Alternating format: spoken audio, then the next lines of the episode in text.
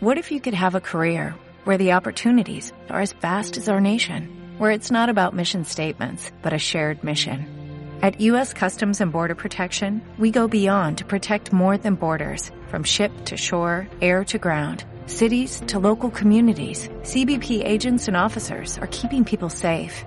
Join U.S. Customs and Border Protection and go beyond for something far greater than yourself.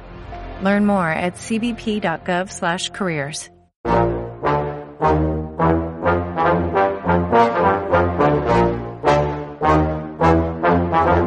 En Radio Intereconomía, Comer a Ciegas, con Jonathan Armengol. Un programa para chuparse los dedos.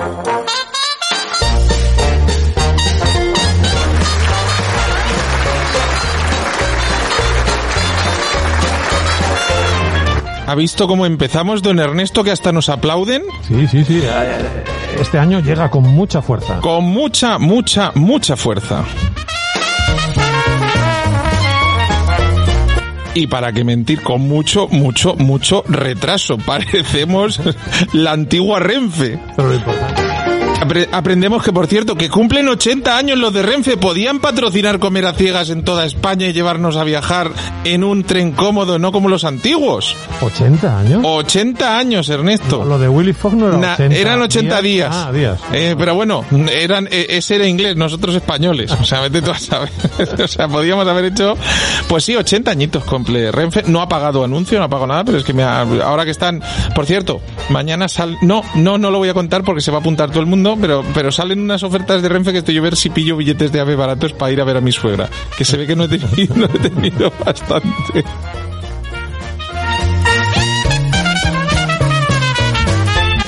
Bueno, lo primero las explicaciones. ¿Qué ha sucedido aquí? ¿Qué ha sucedido? Pues os lo explico.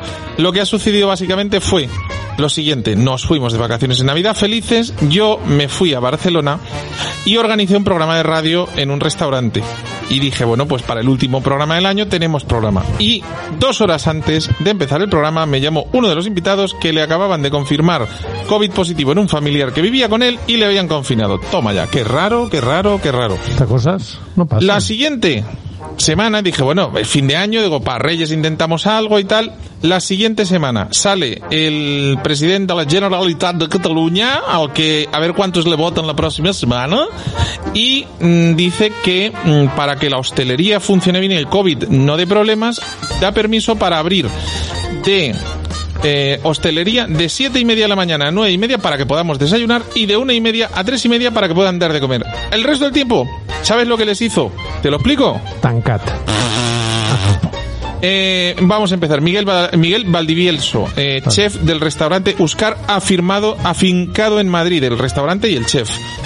¿Cómo podrías gestionar tú este restaurante abriendo solo? Porque dais desayunos en Uscar. No dais desayunos, ¿no? Eh, vale, acércate al micro, asegúrate que estaba encendido y repite. Sí, Ahora sí. ahora.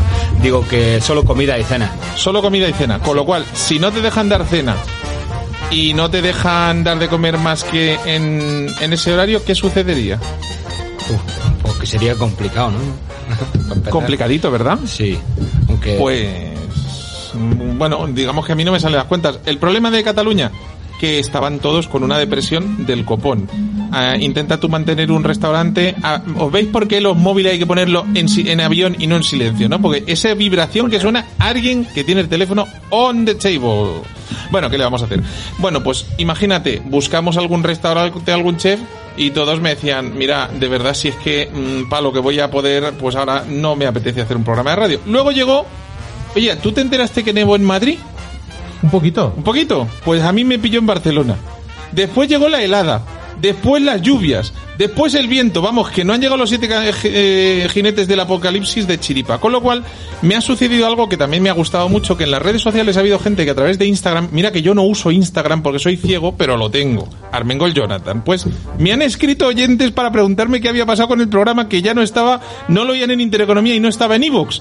Y les he tenido que decir, no os preocupéis que este domingo, último domingo de enero de 2021, arrancamos la temporada de 2021 de Comer a Ciegas. Así que, aunque no es gastronómica, le dedicamos la siguiente canción a toda nuestra audiencia. Dele usted, maestro. Este amor apasionado anda todo alborotado por volver. Comer a ciegas para chuparse los dedos. Y aunque todo me tortura, sé querer. Fijaros cómo estarán las cosas en Cataluña, que esta semana se han manifestado los hosteleros de Paseo de Gracia diciendo que preferían a la presidenta de la Comunidad de Madrid que fuera a gobernar Cataluña. Tiene que estar la cosa muy, muy, muy, muy jodida. Os lo dice un catalán adoptivo de Madrid, pero tiene que estar la cosa muy jodida para que la hostelería salga pidiéndole a la presidenta de la Comunidad de Madrid, eh, que se me ha olvidado su nombre, me matan, pero lo vamos a hacer. Y eh, Ayuso, Ayuso, ven a gobernar aquí, decía la pancarta. Madre de Dios bendito. En o sea, cualquier, en cualquier caso, eso es porque es más barato que romper platos que lo que hacían antes. Bueno, pues sí, es que ahora no debe quedar ni para platos. A ver, hay circunstancias, afortunadamente, eh, en Uscar, por lo que hemos visto y lo que nos habéis contado y ahora nos contaréis, eso no, no ha sucedido, no os ha pasado la pandemia por encima. Pero hay muchos hosteleros que incluso se están contando casos de gente que está durmiendo en los almacenes de los, de los restaurantes porque les han echado lo de casa, les han embargado. O sea, es una vergüenza absoluta desde aquí, por lo menos yo lo digo alto y claro, el resto de los que estéis, que el que quiera que se suscribe el que no, no, es una vergüenza absoluta cómo está gestionando el gobierno de nuestro país eh, la crisis de la hostelería y del turismo en general, de verdad. Bueno, a ver, vamos a, pa- vamos a alegrarnos un poquito el día, ¿no? A lo divertido. A ver, Miguel, cuéntanos qué es Uscar y dónde estáis. Pues Úscar es un pequeño restaurante, ¿no? Pero En- no es un pueblo. No, No, no, el nombre viene. Es en, Úscar es el nombre antiguo de Huéscar, que es mi pueblo, es. en bereber. Eh, por lo que se está estudiando por ahí. Es por eso lo que yo decía, lo del beber. Sí, lo de beber, beber también. beber, beber, beber, que no es lo mismo que bereber. Volver y beber. De eso ahí tenemos a Raúl, que, Vale, vale. que ahora nos contará unas cosillas, seguro. Vale, y eh, lleváis como restaurante en Madrid, no llega a cinco añitos, Eh, no, cuatro y pico, sí. cuatro y pico, de los cuales el último ha sido un meneo de AUPA, ¿no? Pues la verdad es que con esto del COVID sí nos ha hecho repensar, parar y coger fuerza y, y aquí estamos luchando. Y pese a todo, ahí seguís. Sí, sí, sí, ya te digo. Vale, ¿y qué se come en Uscar? Cuéntanos un poquito, porque a mí me sorprendió muchísimo. Yo, hombre, yo te lo puedo resumir por lo que yo comí. Producto de temporada puro, o sea... mm, Pues es- intentamos, mm, ya te digo, a partir del COVID hemos repensado, hemos empezado a trabajar un poco la carta más contundente, más todos los días, hemos quitado menú del día que nos quitaba tiempo. Y a partir de ahí hemos empezado a trabajar con una plataforma, plataforma por ejemplo, que es Harvest Market, que es eh, verdura directamente del agricultor al restaurante. Entonces, mm, lo que va dando la tierra, eso vamos comprando todas las semanas y a partir de ahí, pues vamos elaborando un poco como nos va dando así el día, ¿no? Por así decir. Tú además tienes mi juguete favorito en la cocina, o sea, cualquier día llegas una mañana y me ves ahí, risras, dale que te pego. Alcamado. alcamado para utilizar brasa y poder y poder cocinar y dar ese sabor un poquito ancestral y, y a la vez que requiere trabajo y técnica para conseguir que el producto quede bien y eh, cada semana en Uscar cambian las cosas, ¿no? Sí, intentamos siempre tener los fines de semana bastante sugerencias fuera de carta para no aburrir a los clientes y, no aburrirnos nosotros los cocineros, ¿no? Que siempre nos gusta estar probando cosas y, probando platos. Y no contento, no contento con eso, eh, te, te has rodeado de un equipo maravillosa y para mí de uno de los sumilleres más frikis que, que he conocido en mucho tiempo. ¿Eh? A ver, Raúl, buenos días. Buenos días, ¿qué tal? A ver, eh, tú explícale a la gente por qué te llamo friki, porque con eso de que he dicho que el, el director siempre tiene razón, ya ni siquiera ha protestado. A ver, bueno, friki, un poquito innovador, sí, porque estoy buscando, porque al final los, los sabores tradicionales de Ribera, Rioja, eh, Rueda, Albariño, están muy bien, o sea, yo no, yo no reniego de ellos, pero yo cuando, sobre todo con lo del COVID, intentamos hacer una carta distinta. Intentamos hacer una carta distinta. Entonces, que yo estoy buscando conseguir casi todas las uvas que hay en España. Que son que sorpresiva y sorprendentemente más de... Eh, me dijo un señor hace poco que eran 1600. Madre de Dios bendito. me, yo me quedé, me quedé- ¿Lo dijiste tú, Ernesto? Sí, sí. Sí, sí. Pero vamos, llamarle señor al fristro. Intentaría que sobre todo que sean llegar a 100. O sea, Llegar a 100 uvas. cachichén. Ahora ibas por 96 o por Estoy 97, en ¿no? 75. Ah, vale, o sea, pues, oye, pues si tenemos que probar las toallas, pues espabilar, ¿eh? pues vamos a copa por, por 30 segundos más o menos. Tengo un grupo de chicas que se ha apuntado que quiere probar todas las uvas que traiga. Oye, porque además expli- explica, eh, a ver, la, el, am, ¿cómo se llama esto? El hambre o las ganas de sobrevivir eh, agudizan el ingenio. Entonces, Mm. por ejemplo, vosotros, hasta que Madrid dio un pasito para atrás y, y puso la- el cierre de la hostelería a las 9, eh, todavía dabais cenas. Ahora la cosa se ha complicado y vosotros una de las cosas, uno de los proyectos que además me parecía mm, muy interesante, lo hacen muchos restaurantes, ¿eh? Pero en vuestro caso eh, me gustaba más porque por el tema este que tú decías, por tener casi 100 tipos de uva, Sí. era Espera, a ver en esto acaba. Ahí, estamos, A ver, estamos. acaba. Voy, voy. Ya ve. Ay, ay, ay, ya. Ya. Y no ha sonado el. Espera, espera, espera. Ay. Ay, ay, ay. ¡Hombre! Oye, como todo seas así, Ernesto, ah, el 2021 viene duro, No, ¿eh? no, he sido yo, pero claro, como no estoy acostumbrado. Como no te he visto, no, ha dicho, pues se la carga Ernesto. Qué majo. Que, diga, que diga quién ha sido yo. Eh, Javier, Javier, voy a Ah, dejar raya. preséntate, Javier. O sea, digo, oh, ya que no te, no te he presentado yo, preséntate tú. Eh, bueno, soy Javier, eh, delegado comercial de Bodegas. No dice el apellido para que su padre no reniegue del- después de la que ha liado. Javier Díaz. No, lo que pasa es que me estaba liando con el cable de los... eh, De, lo- de la música, ¿no? Sí, es que, es que de verdad, es que, no se puede solo. a- a abrir una botella de vino mientras hablo en la radio. Nada. Bueno, es que ahora Intereconomía, como la cosa está como está, seguimos en el mismo lío de em, seguir abriendo, o sea, digo, seguir abriendo vinos, sin mis narices, estoy fatal yo, seguir haciendo los programas fuera del estudio, porque eso sí, si subimos fotos luego a las redes, veréis que estamos todos a dos metros respetando las normas de distancia y de seguridad.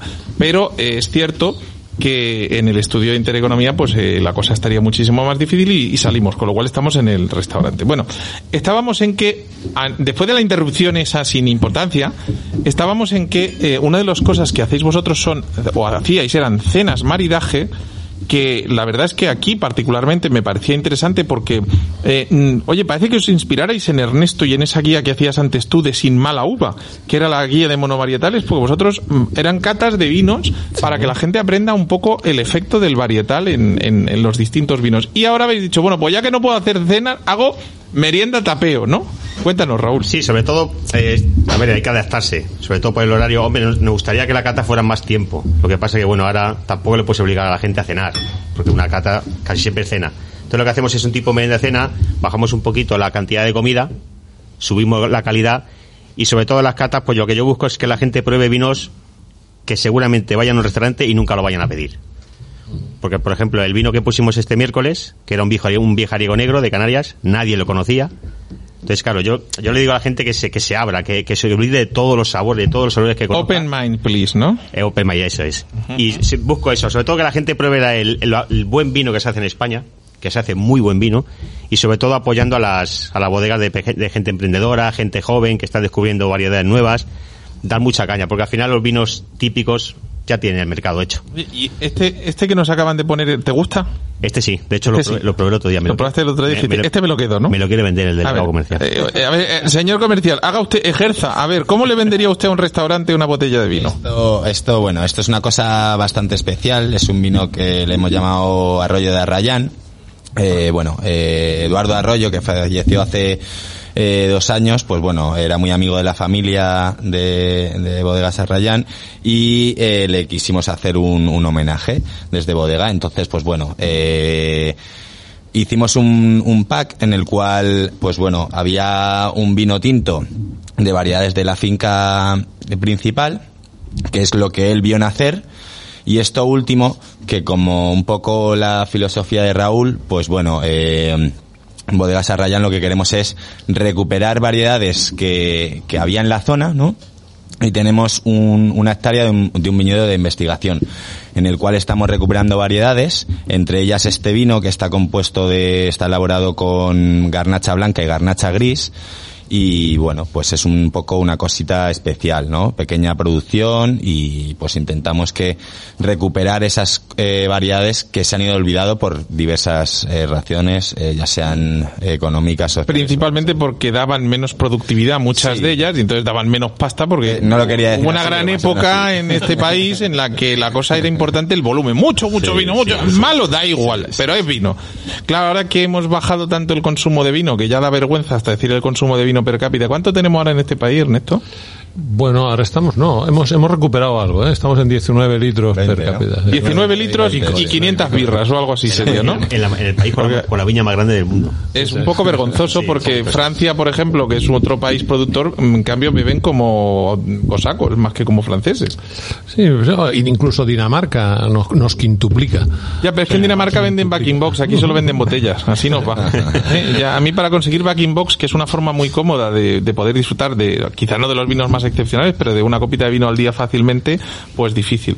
Oye, de todas formas, vosotros también se la jugáis porque tenéis cuatro cervezas de barril aquí en el en Úscar. Un- no. Una. Tenemos Seis. cinco, ¿Seis? Cinco o seis. Madre Dios bendito, pues eh, eh, iba tan ciego ya que no me di cuenta. o sea,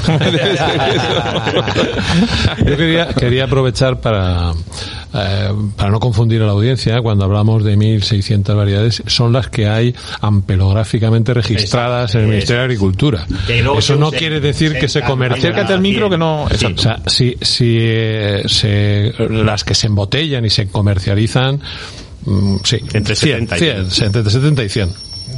Sí. Vale. Eh, nos han puesto una cosita. Es que huele, digo, de golpe huele bien. ¿Qué ha- qué- a ver, chef, ¿qué ha, qué ha aterrizado en la mesa? Chef. Pues ahora nos ha traído una cosa que es producto. Ahí poco hacemos nosotros. una restaurante. Una latanchoa, además de verdad. Pero en este caso es con mantequilla ecológica de revilla. Eso, eso es un poquito lo que uno de los platos que el último tres estrellas Michelin eh, tiene a gran gala, por ejemplo. O sea, que, que hay platos excepcionales que se pueden probar en Madrid. Sabes de que te hablo de Jesús, del senador de Amos, también, también era uno de los grandes defensores de las, de las anchoas con mantequilla, porque decía que el aceite de oliva no la trata igual, ¿no? Mm, Es que en original, por lo que yo tengo entendido, eh, se empezó conservando en mantequilla. Efectivamente. Y el contraste del dulzor de mantequilla con el salado de la anchoa es para mí espectacular. Totalmente Sí, yo os voy a contar una cosa. Uno de los. eh, a- a- a- venir a Oscar genera muchos y muy variados placeres, ¿de acuerdo? Pero uno de ellos es oír cómo cortan el pan. A ver, ¿de dónde sacáis esos panes que crujen tan.? Por ¿Sí? eso, mm, los terminamos aquí, son de, de Berry, o sea que tampoco es ningún secreto. De mi pueblo, de Noblejas, de Toledo. Lo, lo único que, pues, dentro de la gama de que tienen, utilizamos siempre pues, la gama. Y lo termináis alta. bien. Sí, Porque hay mucha claro. gente que no. Hombre, nosotros intentamos cuidar todo lo que hacemos. Habrá veces que fallaremos como personas que somos, pero intentamos siempre ponerle el máximo mimo. Pero mira, Antonio, te pongo un ejemplo, ¿de acuerdo? Ahora que tengo la boca llena, no debería. Pero te pongo un ejemplo, es decir, la diferencia entre servir esos panes raquíticos que como son pequeños no tienen miga, no tienen nada, no tienen entidad, al hecho de coger piezas grandes, que al final es más riesgo, porque si, si te queda pan al día siguiente no lo puedes poner a un cliente, pero que a cambio produce mucho más placer al, al que se lo está comiendo, pues bueno, son esos pequeños y múltiples detalles los que hacen que, que, que Uscar sea un sitio que valga, que valga la pena probar. A ver, si venimos mañana lunes, eh, ¿qué me darías de comer? Ahora cuando me dice lunes, nada, porque estamos cerrados. es que de verdad. Muy bien, muy Sí, es que de verdad, o sea, de verdad, o sea, pues pare- o sea, menos mal que soy ciego, si no parece que es que donde pongo el ojo pongo la bala, de verdad. bueno, vale, pues el martes, venga, vamos a ser bueno, el martes. Miércoles, miércoles. Miércoles, toma, o sea, de miércoles a domingo. ¿Hoy a mediodía pueden venir a comer? Sí, claro. Pues entonces, ¿qué nos hace comer esta mediodía? Vamos a ver. Buah, pues tenemos un montón de cosas. Pues venga, cuenta. Fuera de carta, por ejemplo, podrías probar unos calzos salteados con un poquito de ajo negro y un puré de calabaza ecológica, con luego unas falsas cenizas que hacemos con merengue seco y humo por encima. Podrías probar cachopas con IGP Tudela de dos formas distintas, tanto en escabeche terminado a la brasa como fritas con un poquito de ajo almirez, típico de mi pueblo, y una espuma de piparra, ahí no hemos ido al norte. Qué bueno. Y un conejo también tenemos ahora afuera de carta a baja temperatura, que terminamos en el camado ese que tanto te gusta, con una salsita que hacemos un jugo ahí de sus interiores con un poquito de chocolate. Y luego en este caso, como es muy catalán, ¿no? El trinchat Oh. de guarnición. O sea, luego tendría el lomo de atún rojo del estrecho a la brasa. Oye, cuéntame algo de ese atún, que ese atún tiene mucha historia porque os ha costado mucho trabajo. Explícamelo, por favor. Pues mira, justo aquí me traen para cara a prueba ta- un tartar. Que lo acaban de dejar por Vamos, ahí. decir, tu, tu equipo se merece la ola, ¿eh? Se porta, se porta Se bien. porta, la verdad la es que verdad sí, que sí. No ha costado hacerlo, pero ahora la verdad es que tenemos un equipo con el que estamos muy contentos. Porque son chavales con muchas ganas. Eh, Ostras, y- gracias por lo de chaval. final- Eh, eh, Raúl, dale un. No, no, te iba a decir dale un beso, no está prohibido, no puedes. Tírale un besito. Mua, Sí, pero de verdad, ¿eh? Oye, eh, deliciosa la, la anchoa con la mantequilla, anchoa, ¿eh? ¿verdad? O sea, simple y llanamente deliciosa. O sea. mm, Oye, Ernesto, ¿le haces una foto al tartar? Porque mm, luego te, luego tenemos que subir al Twitter y al- a estas cosas raras de las redes sociales. Mira que soy anti redes sociales, sé que son necesarias, ¿eh? Pero, pero como no las veo me aburren. A mí me gusta más hablar con la gente. Bueno, cuéntanos un poquito de esta de este tartar, por favor. Pues el tartar está. eh, Bueno, del atún en sí mismo. De, el de atún, que es lo especial, en verdad, en este caso, nos viene desde Tarifa. El, el barco, digamos que, bueno, los dos barcos tienen dos barcos, una empresa que tiene dos barcos, son JC Macintosh, que es atún rojo del estrecho, como llaman ellos, el atún de los vientos. La- ese inglés. Si se Sí, llama no. Sí, Macintosh es, no, pero es español, es Juan. Ya, Ah, bueno. Lo que pasa es que la marca, Ostras, Ernesto, eh, te va a sentar mal. Déjalo. Sí, no, te va a sentar fatal. O sea, ni, ni- no, no lo pruebes. Déjalo, ya me lo como yo. Madre de Dios. Sí, yo, se, se lo han llevado. Ya, ya, Ya. Eso es abusar del ciego, decirle algo. A ver, ¿con qué lo has aliñado? Porque tiene un toquecito de ajo mm, o algo parecido, Aceite. aceite. soja, Sí. eh, un poquito de kimchi base, Vale, ese es el cambio que me hace el, kimchi, lo que me está cambiando el y lo sabor. que te da ajo es un poquito de ajetes que lleva por encima. Vale, ahí está. Laminadito, Es así. maravilloso. Mira que he comido atunes, Ernesto, alguno que otro, incluso ha habido alguno que me ha llamado pedazo de atún, y pocos he probado como este. Y no me suelo mojar demasiado en estas cosas. Que gire, que gire. Que ruede, que ruede. ¿Mm? O sea, a ver, comportar sus y compartirlos. Vale, ¿y cómo, explícame cómo funciona esto de lo, del, del atún? Porque vosotros tenéis, a- explica que es súper interesante. Sí, pues la verdad es que sí. Esto es un- Le hemos pillado con la boca llena. una empresa que eh, el barco son hacen una pesca sostenible que llaman Green Stick, es la- el método que viene desde Japón. Entonces, con una línea sin cebo animal, digamos, como una mosca de estas típicas, lo que hacen es la línea por encima de lo que sería la superficie del agua, entonces va moviendo ahí, va saltando y el atún muerde directamente. Entonces suben a barco y ahí le realizan el ikejimi. Es la técnica japonesa mediante la muerte cerebral. Y claro, ah, tiene el cerebro muerto, pero el corazón sigue bombeando. Por lo que se desangra y no genera estrés, no genera ácidos, no genera. Eh, por lo cual tenemos un producto que es brutalísimo. Además de eso es salvaje todo el año, no, no está en piscina, no. Ellos salen a faenar y cogen. Hay veces que, como la semana de la nieve, que con el temporal, pues no había atún, no, no pudieron salir a pescar y, y nos quedamos sin atún. Pero preferimos tener esa falta de vez en cuando por la calidad del mismo. Bueno, tú lo has probado. No, me parece excepcional. Y por eso te pregunto, porque al final, no voy a dar marcas, pero hay grandes, hay dos o tres de los más potentes que venden atún en España, que hacen grandes eventos, que se gastan mucho dinero en promoción. Y yo no he- quiero probar algo más de atún porque no he probado atún como este. Bueno, O sea, me, me llama muchísimo Me la atención. O sea, de verdad, Ernesto, tú que comes también mucho como yo, ¿has comido con una mordida como esta? La verdad es que hacía tiempo que no. Sí, sí, yo he comido todo porque somos mayos, pero. Bueno, eh, que se ha jubilado, le tenemos Sí, que, sí, le- sí. le tenemos que dar un, un- Pero mm, la verdad es que e- echaba de menos esto, ¿ves? Es la parte de estar confinado, te echas de menos ciertas cosas. Porque, porque este tipo de atún será un- una especialidad que se ha pescado de una manera, pero no normal, las temporadas son otras, de esos que vienen que enredados y se guardan y se les dan de comer y todo esto, que es diferente cuando tomas un atún salvaje. ¿eh? Sí, Se o sea, no, no tiene nada que ver, claro. ¿Cuánto cuesta un tartar de estos en, en Uscar? ¿Cuánto cuesta una ra- 19? Vale. ¿Qué más cosas nos pondrías? Luego de- del atún mismo, por ejemplo, con la parte de la ventresca, porque lo que gastamos nosotros son los lomos bajos habitualmente. A veces también parpatanas, diferentes cortes, pero mm, normalmente lo que consumimos es lomo bajo. Y con la parte de la ventresca lo que hacemos es como si fuese un chuletón a la brasa. que era una cosa que me pasaron que decía, temblar carnívoros, que llega el chuletón de, de, de atún de Úscar. Sí, sí. eh, eh, de hecho, hay mucha gente que está se está cambiando. Mi padre, que creo que no hay personas más negadas para ir a comer a un sitio y que no pida siempre entrecot, chuletón, Ah, chuletón. siempre va por eso. La última vez que estuvo le puse uno de estos. ¿Cómo se llama tu padre? Eh, José Miguel, como José yo. Miguel, no te ofendas, ¿eh? No, no, no. Y- es lo que tiene tener hijos, que cuando pueden te apuñalan, no pasa nada. te lo digo por experiencia.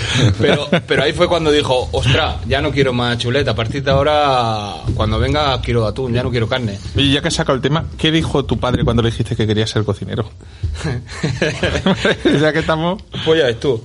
Eh, él empezó, bueno, él de joven estaba en la hostelería, de hecho, cuando yo nací estaba en Menorca trabajando, o sea, a unos cuantos kilómetros, y él se lo perdió eso, y él no quería que fuéramos hosteleros, eh, ni mi hermano ni yo, y fíjate, al final hemos caído. O sea que O sea, a ver, consejo básico número uno del 2021 de comer a ciegas. Si quieren que su hijo no sea algo, díganle que no quieren, o sea, si quieren que su hijo sea algo, díganle que no quieren que sea pre- juez del Tribunal Supremo bajo ningún concepto y puede que acabe allí. O sea, esto la cosa es como es, ¿no? Sí, sí, más o menos fue algo así. Además, eh, yo empecé lavando platos en Menorca. Me mandó mi padre en plan. Te vas a "Vete enterar". allí con tu tío que va a sufrir y no va, va a venir estudiando. Se te quita la La gana. mala suerte fue que me gustó esto bastante y aquí seguimos. Oye, ¿cómo es eso del, cómo es eso del chuletón de, de, mm, atún? Eso es espectáculo. Es que es un- Es tan simple como que ya en la prehistoria utilizaban esta forma de cocinar, ¿no? El fuego. O sea, lo que hacemos es cortamos una chuleta de un tamaño en condiciones. para ¿Cuánto no- peso más o menos? Pues dependiendo un poco de la pieza, eh, a partir de unos 400, 600 gramos, de ahí para arriba, lo que se quiera. Madre de Dios. Pero dependiendo un poco la pieza, lo grande que sea. Con el hueso y todo. Eh, no trae hueso, esto Por eso, viene digo. limpio, limpio, limpio, sin... Raúl, eh, ¿a ti no te entran ganas de pellizcarlo antes de dárselo al cliente? Eh, siempre. Siempre. Te, te comportas porque al final te juegas el puesto, ¿no? Pero De hecho, siempre dijo a mi jefe que cuando traiga un lomo nuevo que lo probamos, pero no, no se deja, no ¿no? entra. Oye, una, una cosa. Por ejemplo, tú con, con más de 75 variedades de vino en el restaurante, con, ¿cómo le recomiendas a...? Yo llego y pido este, este tartar de atún y luego pido este, este chuletón de atún. ¿Cómo me recomiendas un vino? A ver, al final lo que yo consigo con la carta de vinos, porque yo me puse tres, quiero tener tres tipos de vinos. Un 20% de la carta que sean vinos para empezar a comer, vinos fáciles, muy poca barrica, uvas un poco raras, que sean, por ejemplo, hace poco he traído Brujidera de Quintanar de la Orden, que es un vino muy fácil de beber. Entonces yo intento que los vinos sean fáciles de beber los primeros, porque como, gracias a Dios, la moda ahora en Úscar, si son cuatro o cinco personas o seis, mientras cuando se pueda, es ya beberse tres cuatro- por o ¿eh? cuatro botellas de vino. Entonces yo quiero empezar que la gente pues empiece un poco por los a Oye, hablar, vosotros un- vais a, vais a hacer un acuerdo con alguna co- compañía de taxis para mandarlos a casa luego, porque no le pagamos el ta- le, le- le hacemos, le damos un bono de Claro. taxi. Luego, luego, te- luego tengo un 70% de vinos que intento que maride con todo. Es, es difícil, pero bueno, más o menos que sean que acompañen toda la comida que tenemos. Y luego el 10% que ya son vinos para sentarse muy tranquilamente. Claro. Ahora, hay una cosa que también hay que decir, que una persona normal, y dícese de normal, Jonathan mismo o yo, que, que alcanzamos los Pues si 100 nosotros kilos, somos normales, madre alcanzamos los resto. 100 kilos, podemos tomar una dosis... Oye, bonito, eh, habla por ti. Yo Sí, estoy sí. en 93 y medio que me he pesado esta mañana y estoy haciendo un esfuerzo titánico para bajar. Te has, te has desnudado hasta de las uñas, para no pesar. Me las he arrancado, me las he arrancado y luego me las he puesto. Pero te aseguro yo, ¿sabes? O sea, no te, estamos hablando de gastronomía, no te voy a explicar Que todo. no, que no, que no, que no me lo No, o sea, expliques. no, no, déjame por que eso. termine yo de explicar. Vale, vale, sí, es que- pero me has ofendido. ¿Alguna vez le tenía que tocar? Ya te digo. Al jefe. Eh, entonces, eh, se pueden tomar seis medias copas perfectamente. Sí. Tomar dos, tres copas eh, y luego hacer una buena sobremesa. Lo que no puedes hacer es tomarte seis copas de vino hasta arriba y luego ir a tomarte un whisky, un chupito, un no sé qué, porque, porque eso no es bueno.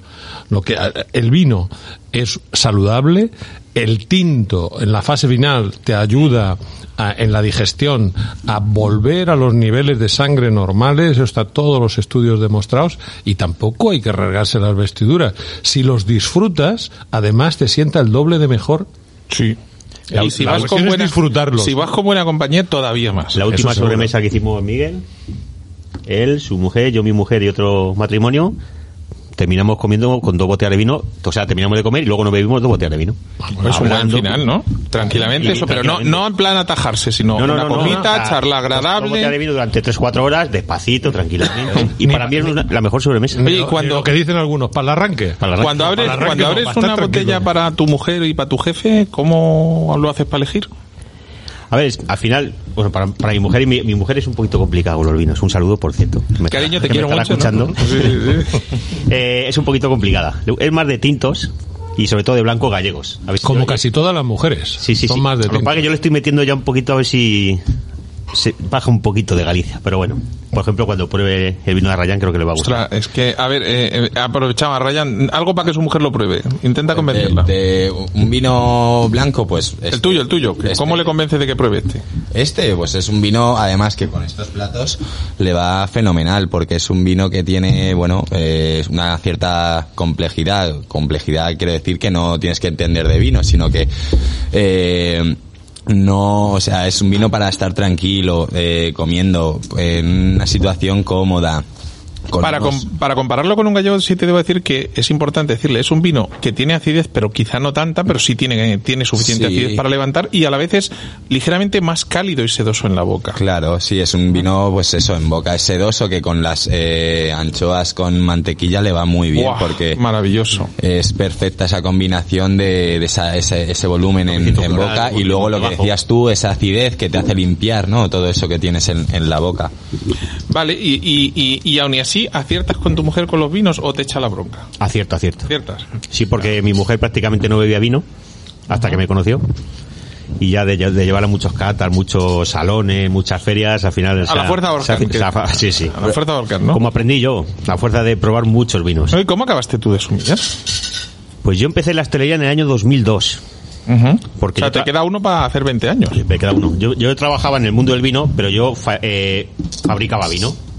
Yo me dedicaba sobre todo a montar bodegas en Aranda de Duero, en San Antonio de Gormaz, en Agoncillo, en Logroño, en La Seca. Y yo un día mi jefe me, me ofreció, porque él estaba montando unos restaurantes en Madrid y me ofreció ser camarero. Y a mí siempre me había llamado la atención el, el trato al público. Yo es otra cosa no tener, pero al trato al público soy muy Sí. bueno, mi jefe lo sabe. Y, y me gustaba. Es más bueno que modesto, Sí. ¿eh? No, Sí, no sí, quiero... Maticemos. No. y, yo, y yo como Miguel, yo la primera semana que empecé a trabajar me tiré fregando vasos en un lavavajillas. Una semana entera. Es la me- mejor forma, ¿no? Sí, sí, no. Y de ahí poco a poco, poco a poco. Y al final, hombre, al final o te, o te especializas en algo, porque al final un, cama- un camarero, si se quiere quedar como camarero toda la vida, al final va- solo, va, solo, va- solo va a valer para tirar cañas.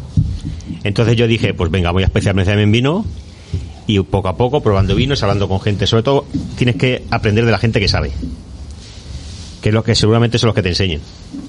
Y de ahí pues llevo ya 7 o 8 años muy muy muy concentrado en el mundo del vino y bien, de momento Eh, En los, me va bien. en los colegios es bullying y en el trabajo es moving, ¿no? Pues bien, sí. Pues tu jefe te está haciendo moving ahora mismo. ¿Sabes? creo, o sea, no sí, sí, sí. A ver, ¿qué hay aquí? ¿Qué, qué hace? Me estaba hablando él y de golpe me han puesto en la nariz algo y he dicho, y deja de prestarte atención.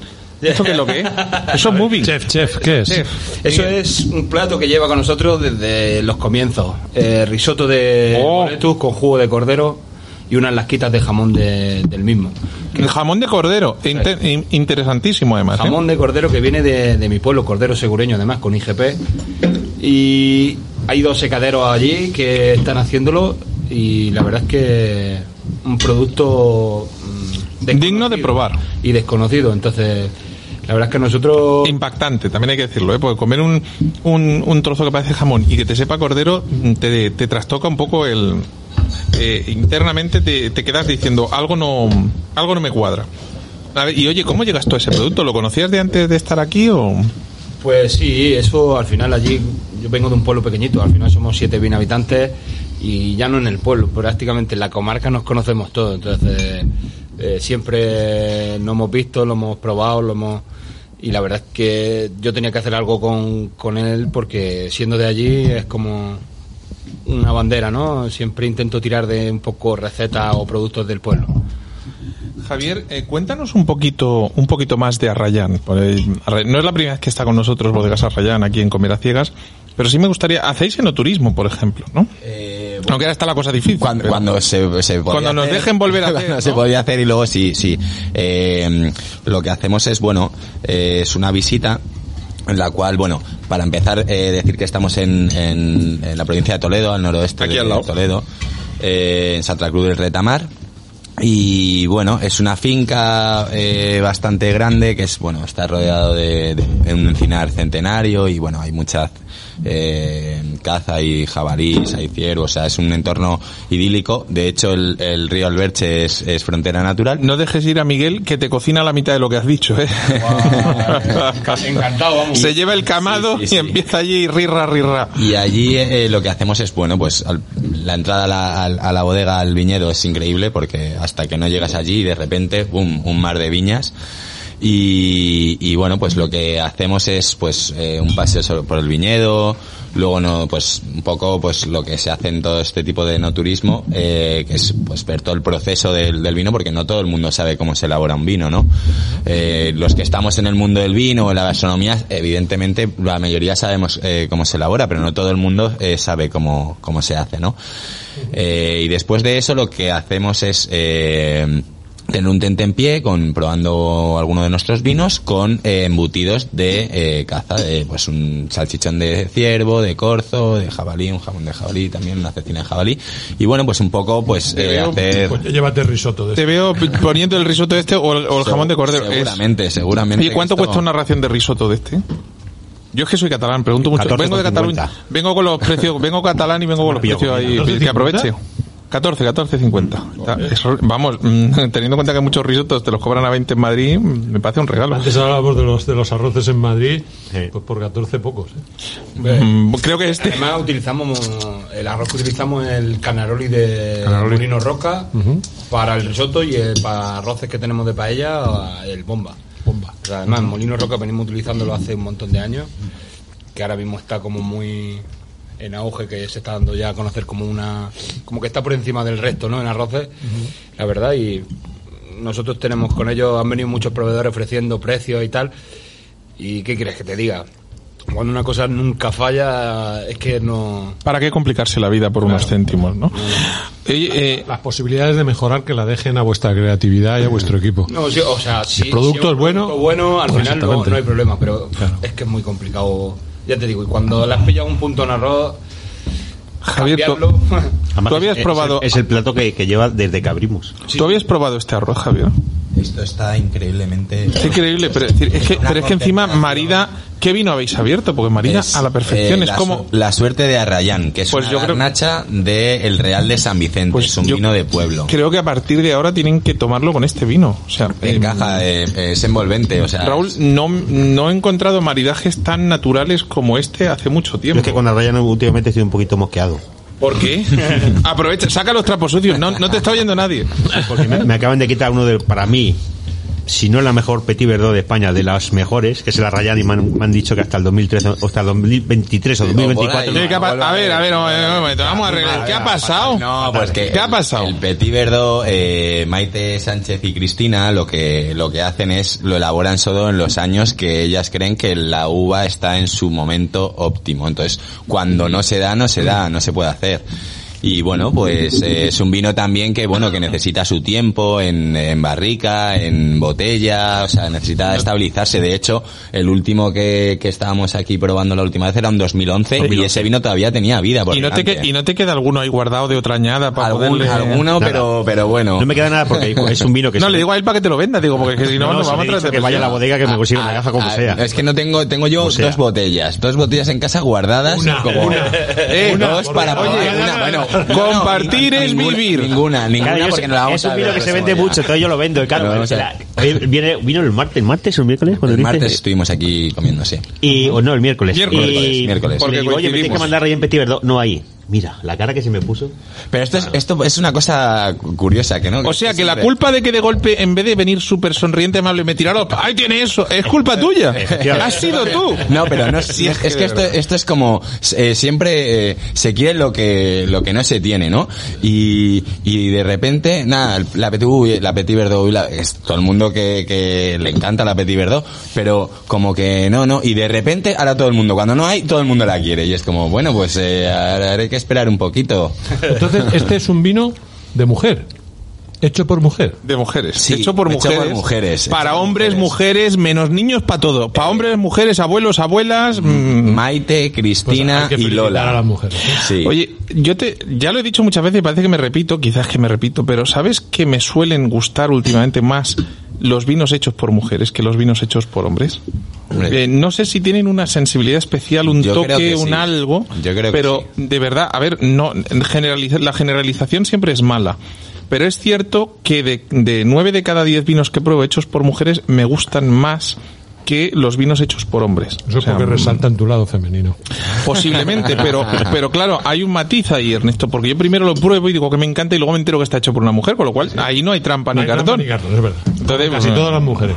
Yo me, me voy, a, me voy a traer un vino, eh, Cristina Calvache, Vale. que está haciendo vino en Almería. En la ribera del Andarax. Y esto ya a ver si me voy a traer una uva que es típica allí, que es Juan Blanca, y, y me la voy a traer para acá. Esto es para darte en todos los morros por no traerle el, el Petit Verdot. Lo digo para que te quede claro, ¿eh? Claro. Y bueno, ahora hablando un poco, que hemos estado hablando de, de las variedades, pues bueno, eh, eh, desde que entró Maite a, la- a la bodega, pues bueno, ella se encontró con un, bueno, variedades francesas, lo que llamaban variedades mejorantes, que algunas se han adaptado muy bien y otras no tan bien, y eh, se fue a, a, a cosas de la zona, pues a garnachas y albillos.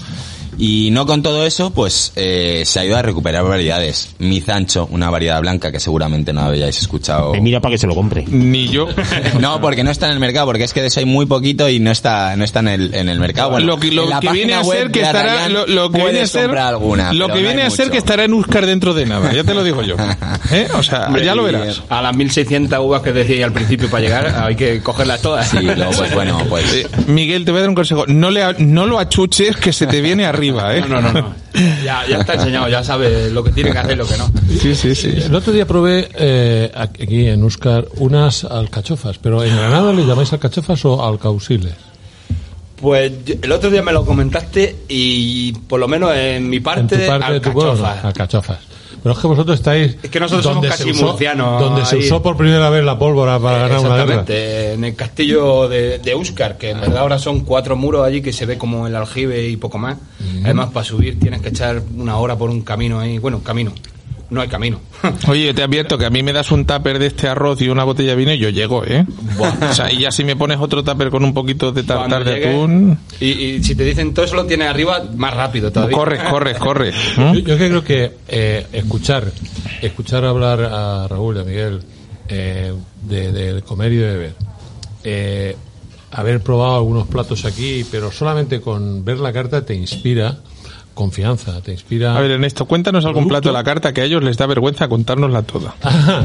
bueno, pues no sé, eh, yo soy muy amante de las de las berenjenas y el otro Brutal. Vamos a ver. Yo, sabes, siempre busco en la carta el plato más barato. No me tires de la lengua, voy- que sabes que me estás tirando de la Sí, lengua. pero el plato más barato, que son unas berenjenas, No joder. Era encima era el más barato. es más barato. Estaba magnífico.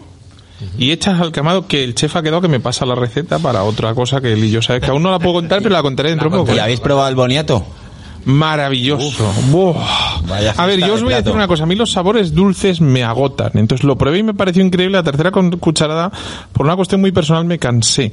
Y cuando le dije a Andrea que tenías boniato asado al, al camado y qué tal, me dijo, ¿y por qué no me has traído? Le dije, porque pues vienes el viernes y el viernes ha ido de compras. Mala suerte. Lo que hay. Pero, pero, pero, un platazo. Oye, ¿cuánto cuesta comer en, en Uscar? ¿Es caro? Si con una botella de vino, 35 o 40 euros. Depende de la botella de vino, Depende claro. de la botella. Depende de la- pero 35 40 No, a ver, aquí comes bien y eres feliz. Aquí el precio de los vinos tampoco es una política que llevamos a que los vinos sean caros, porque, a ver, a mí, yo, y yo soy el de los vinos, yo me interesa más que la gente venga por la comida. Los vinos es un extra, que yo me encargo de ello, de tener cositas ahí un poquito peculiares, pero al final lo que te mantiene el restaurante es la comida. Y que la gente salga bien comida y tal, y con su buen vino. Entonces yo creo que aquí con dos, incluso con dos botellas hay gente que con 40 euros come. Yo creo que hay, hay desde el punto de vista del consumidor, ¿eh? No desde el punto de vista del consumidor, no de- del, del que lo vende. Eh, creo que los platos, las raciones, son ah, Generosas. generosas, Generosas, sí. Con lo cual, este es uno de esos restaurantes maravillosos para venir en compañía, no más de cuatro ahora, no más No de más de cuatro, cuatro. seis, Ahora no se puede. pero y probar platos diferentes. Sí. Merece la pena. Yo, y después hay que volver, porque la, la carta no es, no es cortita. Sí, yo- hay, hay bastantes cositas. Yo ahora, por ejemplo, que de vez en cuando me quedo en sala, me están engañando y de vez en cuando salgo ahí. Pero te engañan para que veas la reacción de los clientes, que yo creo que sí, también es importante. Y la reacción de los cocineros cuando están fuera. También, también. Al final un poco ver más, otro punto de vista, ¿no? Que no es desde la cocina. Pero sí que es verdad que lo que me da, o lo que intento yo cuando llego a la mesa a coger una comanda o algo así, es, la filosofía es intentar compartir todo. Porque así pruebas muchas más cosas, lo va a pasar mejor. Y va a ser todo como Sí, sí. más... Y los grupos de amigos, al centro sí, y, sí, el- y- y cosas para servirse cada uno en el suyo, Ah, que cada está la cosa como está, sí, sí, pero, sí. pero se puede compartir igual. O sea, no. no se puede coger del centro, pero si usas unos cubiertos solo para servir y repartes cada uno tu plato, sí se puede. Lo de, lo de salir, lo de eso salir me a la sala, lo de salir a la sala, evidentemente. En tu caso, que nos superas a Jonathan y a mí con uñas y todo, en peso, me refiero, eh, eso da una, una garantía.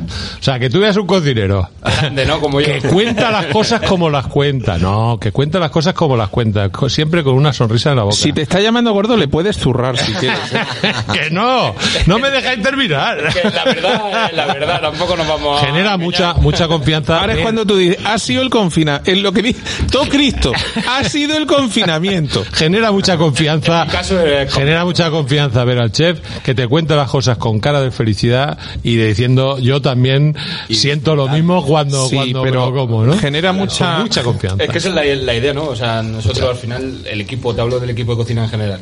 Pero bueno. Eh, somos gente que nos gusta, como yo digo, comer y disfrutar comiendo. Entonces, En- intentamos transmitir eso. En general, la, la gastronomía y la restauración ha- está cambiando, ha ido cambiando. Antiguamente, cuando éramos pequeños, nuestro padre decía, vamos allí que hace unas chuletitas muy buenas y vas a comer eso. Chuletita de cordero y costel de gambas. Aquí ahora ya Sí. uno no se acuerda, ya no se acuerda de, de eh, la chuletica, del entrecot y tal. No, solamente dice, ¿dónde me lo pasé? Muy bien. Vuelvo. Sí, Sí. Y si hay una carta que no es muy corta, porque eso yo es una cosa que recrimino bastante a los restaurantes cuando tienen esas cartas tan cortitas, de seis platos, ocho platos, dice, joder, es que ya me los he probado todos. Claro. Ya, pero eso, es- eso lo que provo depende del perfil de restaurante Sí, que sí, tú sí. tengas. Si tú tienes un restaurante que lo que buscas es alta rotación de cliente, pues no está mal, No porque está mal. tienes un, consigues ajustar los costes si y consigues tal. Pero si lo que quieres es convencer a la gente de tu barrio y a la gente de otros barrios que se acerque, tienes que hacer un poco lo que hacéis. vos. ¿Cuántos platos tenéis en carta? Buah. 22, Pues ahí 24. no, no lo sé, más pillado, porque... Sí, no, hay, hay, entre- entre hay- los- hay entre 22 Sí, y entre 24, los platos de pero, carta y pero fuera de carta, siempre sí. hay fuera de Claro, carta. Te vas a Claro. 30. A ver, ¿qué, tenéis- 30 ¿qué tenéis para Eh, qué tenéis para hoy de fuera de carta? Hoy había, ya te digo, calzó, alcachofa hecha de dos maneras, conejo, atún... Voy a aprovechar, voy a- eh, dos preguntas, ¿eh? Un momento. ¿Los calzos cómo los haces en el camado? Eh, no, ¿No? ¡Ostras! Porque- Hola. Por servicio y Es complicado. y es muy difícil por, porque es que no nos daba tiempo Eh, de hecho la primera que salió iba a ser como de forma tradicional un poquito eh, Abierto y quemándose, pero claro, eso es un circo importante. dijimos esto no es viable entonces borramos y hicimos cosas nuevas Eh, van cortaditos limpitos cortaditos y salteados con un poquito de soja y ajo negro Toma ya. así despacito luego de base lleva una crema de calabaza ya te digo ecológica que, está la calabaza sola ya para mojar sopa Ah, Es cuando, cuando le ves decir eso es cuando tráeme un plato. Claro, Sí, claro, sí. Cuando le ves esa sonrisa, si oh, qué bueno alguno de sus trucos. ¿Cuál es el truco para que el alioli que hacéis sepa cómo sabe? el alioli No sé, pero han traído algo que huele muy bien ahora mismo. ¿Me habéis huele bien? Ahora mismo huele. no, he traído- no, no. Sí, no, no mientras al ciego que eso es No pecado. miento, no miento, no miento. No, no, estoy, estoy, estoy basándome en ciertas imágenes que han llegado a mí. bien huele, por Dios. El de Lima. el de la paella el de Lima De la paella. ah pues eso Algo, eh, no lo sé, yo no sé si, ya, ya me he enterado de algo, que es de Lima. claro ajo, No sé si el ajo está tostado, la parrilla, no sé. en la última receta sí hemos empezado a hacerlo así porque hemos empezado a hacerlo a- tostándolo en el camado Ajá. entonces le da ese toque ahumado ese toque de asado Yo sabía que el alioli que había tomado- Tostándolo, no asándolo. Importante, ¿eh? Eh, eh, Tostándolo. o sea, lo primero lo, lo hacemos despacito en el horno de convención un poquito. Y ya que lo tenemos pochadito, más bien tierno, lo metemos en el camado encima de la parrilla. Oye, te voy a dar un de- tip. Vale, a ti, Cuando ah. te vayas y cierres el camado, mete los ajos y al día siguiente los tienes asados despacito y luego lo- le da el toque. Y eh, Hala. pues puede, puede ser, puede ser. De friki a friki tiro porque me toca. si ya te ha dicho que es un profesional del camado. Sí, sí, no, no, sí, ahí, ahí no, no le voy a discutir. Luego te enseñaré, luego te enseñaré, es que estamos haciendo un canal de YouTube que sacaremos dentro de poco y promocionaremos, pero de momento no. Yo te enseñaré vídeos que ya están editados, o sea, para que veas a un Aunque en ciego este programa cocinando. hemos hablado mucho del camado, para los que os incorporáis a los últimos programas y no sabéis lo que es el camado, no es ninguna cosa que se hace en grupo, en Ni una en- ni en un trío, no, no. El camado es un horno japonés. Ya, ya, ya. Camado yo, güey. Yo- arigato. Eso. Arigato, arigato. Eh, marcas no, que no, eh, marcas no que no pagan. Vale, Cuando paguen. Ahí está. ¿Mm? Es de Oye, cerámica, la verdad es que es una pasada, porque yo no, el de que- friki a friki tiro porque me el toca. que fuera el ingeniero de esto fue un... Pues eh, eran unos japoneses normales y corrientes. Los ingenieros fueron los americanos que luego lo copiaron, lo, lo mejoraron y les cobraron una pasta, pero antes era muy barato. Oye, volviendo, volviendo a lo que importa. Eh, hemos probado eh, eh, varias cosas. ¿Cómo son esas alcachofas en, en dos formas? Pues hoy las tenemos un escabeche tradicional, además receta de mi madre, de- partimos de ahí. Y luego lo que hacemos es, ese, sacamos la alcachofa, la abrimos así un poquito en flor y las marcamos en el camado, en la parrilla. Y por otro lado, eh, todo lo que es, digamos, el escabeche con un poquito de tomate, ta, ta, ta, eso tri- trituramos, colamos y texturizamos y luego le ponemos por encima con un poquito de hierbabuena y... So- ¿Sabes lo que más me gusta? Y Alicante he visto escabechar las alcachofas. ¿Sabes lo que más me gusta de Yo, yo en mi casa es que siempre la, la he hecho así. De hecho, yo tengo recuerdos de mi, de mi primo, el más grande, por parte de padre. Eh, iba a mi casa y mi madre le ponía alcachofa, porque lo que había ese día para cenar y lo que Las había. alcachofas se escabechan también. Y en su casa decía, mamá, no, no, tita, no le digas esto a mi madre que me pone a comer alcachofa y, y no me gustan, porque casi están muy ricas. O sea que, ¿Puedo, puedo... Oye, como tus padres oigan este programa, tú vas a tener un problemón. Te lo voy avisando. ¿eh? Hombre, no, pero- Raúl, sí, te ah, quedan, Raúl. te quedan seis minutos para sacar un vino. ¿Puedo hacerle aviso, ¿eh? un- una, una, una pregunta Sí, sí, de las que sumiller a sumiller? Voy a por él. Espera, Eh, te van a hacer una pregunta. Estás interrogado ahora. Ese plato que tiene escabeches, que tiene alcachofa, ¿con qué lo maridarías? ¿Con qué lo maridas? Escabeches y alcachofa. El otro día me dio, el otro día me dio una idea, un señor que estuvo aquí comiendo. No mira a nadie. No mira a nadie. ¿eh? y le gustó. Claro, él me dijo un palomino, palo cortado, y yo le sorprendí.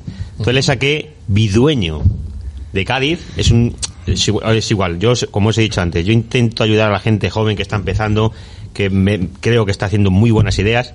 Ernesto te acaba de llamar joven. O sea, este hombre se merece el cielo, ¿eh? Y es un grupo de gente que va por todos los pueblos de España buscando viñas antiguas, viñas secas, viñas que ya están prácticamente desaparecidas y lo van recuperando. Entonces yo he conseguido un bidueño que está 12 meses en bota de palo cortado y 12 meses en bota de amontillado, que es un espectáculo de vino.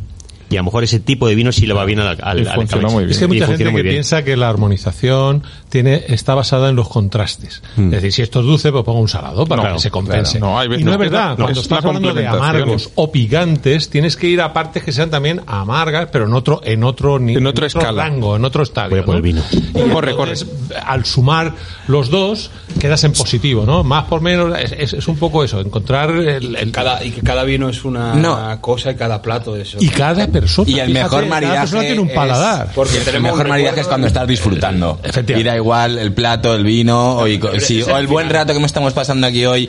Da igual si está, pero es, es Oye, eso, ¿no? hablando de buenos ratos y tal, ¿cuánto cuestan los dos Arrayan que hemos probado? Y el tinto, ¿cuál es? Que es un auténtico espectáculo. ¿Es el mismo el pack? Garnacha, la suerte de Arrayan. No, no, hoy no he traído el, el del, el del Vale. pack, ¿vale? O sea, Esto es ¿Cuánto vale la suerte. en la web? Para no complicar. En la web, pues alrededor de los 14 euros. ¿Y el blanco que hemos el probado? blanco, pues un, un poquito más, pero tampoco mucho más. O sea, nosotros también nuestra... ¿Cobráis los portes o no? eh, a partir de, un pedido mínimo, a ¿no? partir de un pedido mínimo, de, pues sí, se, se cobran unos pequeños portes, pero vamos, es Es una garnacha. Te gastas más en gasolina en ir al súper, ¿no? correcto. Es, una, es un tinto de garnacha delicado, perfumado, Maravilloso, floral, equilibrado. equilibrado, Es profundo, brutal.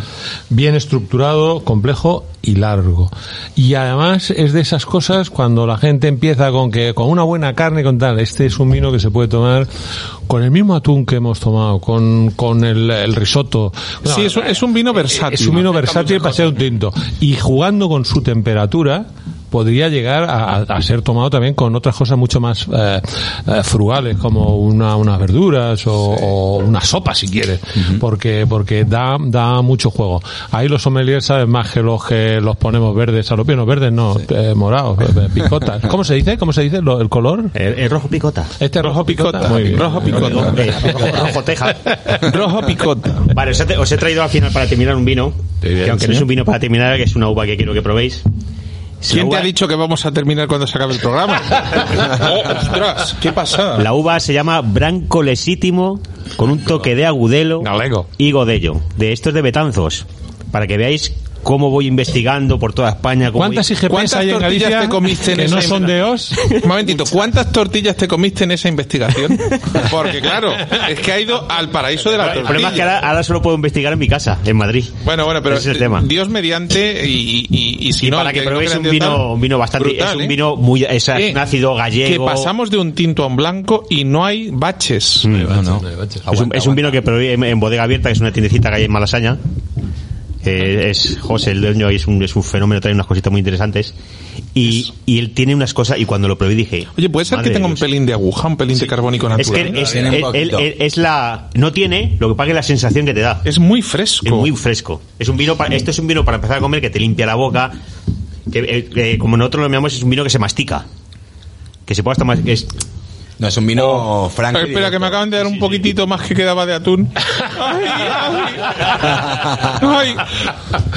Gracias, Ernesto, te has ganado el cielo. Venga, yo con que me suba el sueldo te lo digo todos los programas, pero me vale. Casi se Oye, no me atragantes, hombre, con lo bien que ibas. A ver, ¿tú no te has enterado que se han destruido 700.000 puestos de trabajo en 2020? Pues alégrate que te dejo venir a la radio y no te pago. Está claro, ya, ya quiero aprovechar para decir a todos que esto no es el estudio, pero si ves el estudio, encima de su cabeza pone, si quieres apreciar tu empleo, imagínate que lo has perdido.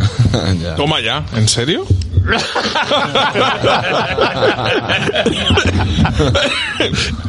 Pero tú no sabes que vacilarle a un pobre ciego, a un discapacitado. es algo muy feo. Sí, sí, sí. Sí, sí, sí, la madre que lo parió. Bueno, a ver, elegir canción que me la van a buscar en el sitio donde se buscan las canciones o pongo yo una. ¿Qué queréis elegir para despedir? Que nos queda nada. Todos a la vez, no, por favor. ¿A qué le gusta al cocinero, al chef Eh, de yo, Euskal? no, yo creo que te voy a poner la de No puedo vivir sin ti. Que le pega con Óscar. Muy buena. ¿Mm? O sea, a ver, ¿quién la busca? ¿La busco? Por Está- favor, búscala a ver si la encuentras, porque igual el título no es ese. yo es que soy más de Ennio Morricone, John En- Williams. oye, oye, yo estuve en el último, y estas cosas luego cuando vas sin tal y luego lo puedes contar, estuve en el último concierto de Ennio Morricone No en ir. España. Estuve yo, yo estuve en diciembre, el 31 de diciembre, en el Teatro Real en un homenaje que le hicieron. Aprovecho Oh, para decir que yo desde tres, espectacular. aprovecho para decir que Euskal está en eh, muy cerquita de Al la de- de, de la embajadores, que yo he tardado de tres cantos, o sea que es muy lejos, eh, exactamente 31 minutos en llegar y que está Y accesible para muchísima gente eh, poder Y venir. para los que no vivan muy lejos, mejor vengan en transporte público o taxi, porque taxi que les viene muy bien a los amigos taxistas que necesitan ayuda ahora mismo, porque mm, les irá mejor la vuelta. A ver, ¿hemos encontrado la canción? Sí. Pues dale, dale el play que no, que no, nos tenemos que ir ya. Muchas gracias. Oye, chicos, a ver, tampoco sus estreséis, que yo, eh, yo- tú, tú te has quedado con eso de que el director pues nos queda un minuto exacto para despedir, así que me da el tiempo justo. Oscar, oye, te felicito. Eh, encontrar chefs que siguen disfrutando así, cocinando y haciendo felices a la gente. Eh, Miguel, muchísimas gracias. Miguel Valdivielso. ¿Dónde reservamos? Eh, en restauranteuscar.com o ahí podría encontrar también el teléfono más antiguo. No, sí, al final, al final la liamos, ya lo verás. Si es que he hecho Somos más, si somos más antiguos. Muy bien. A ver. Raúl García, si llegas a llamarte Juan García tienes nombre de uva, así que... Efectivamente, Oye, Salamanca. muchi- ¡Viva Salamanca! Sí, soy de Toledo, soy de Toledano. Ah, bueno, vale, vale, vale, digo, vale. De Pues, Nobleja. pues viva Toledo, tampoco vamos a entrar en Toledo y discusión. Noblejas, mi pueblecito. La, la última variedad nueva que vamos a probar en Euskal, Brujidera, de Quintanar de la Orden. Vengan y pídanla. Y Javier Javier. Díaz Arrayán, muchísimas gracias. Enhorabuena por los vinos y espero que sigamos viéndonos muchas veces.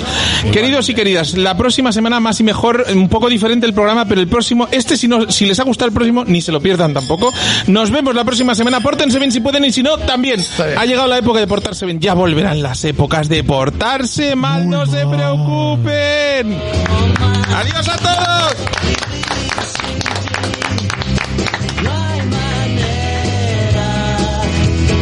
No puedo estar sin Comer a ciegas para chuparse los dedos.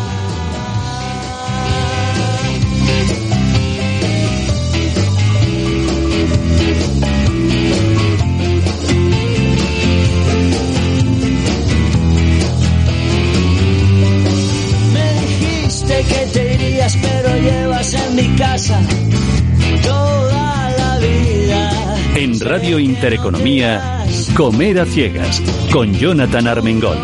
Un programa para chuparse los dedos.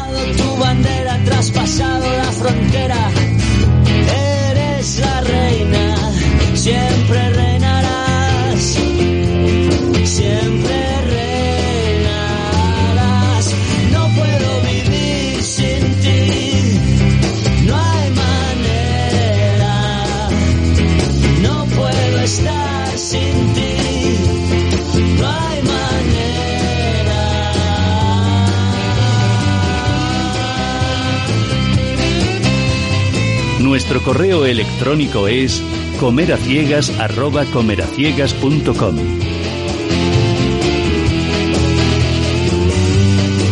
Y ahora estoy aquí esperando a que vengan a buscarme.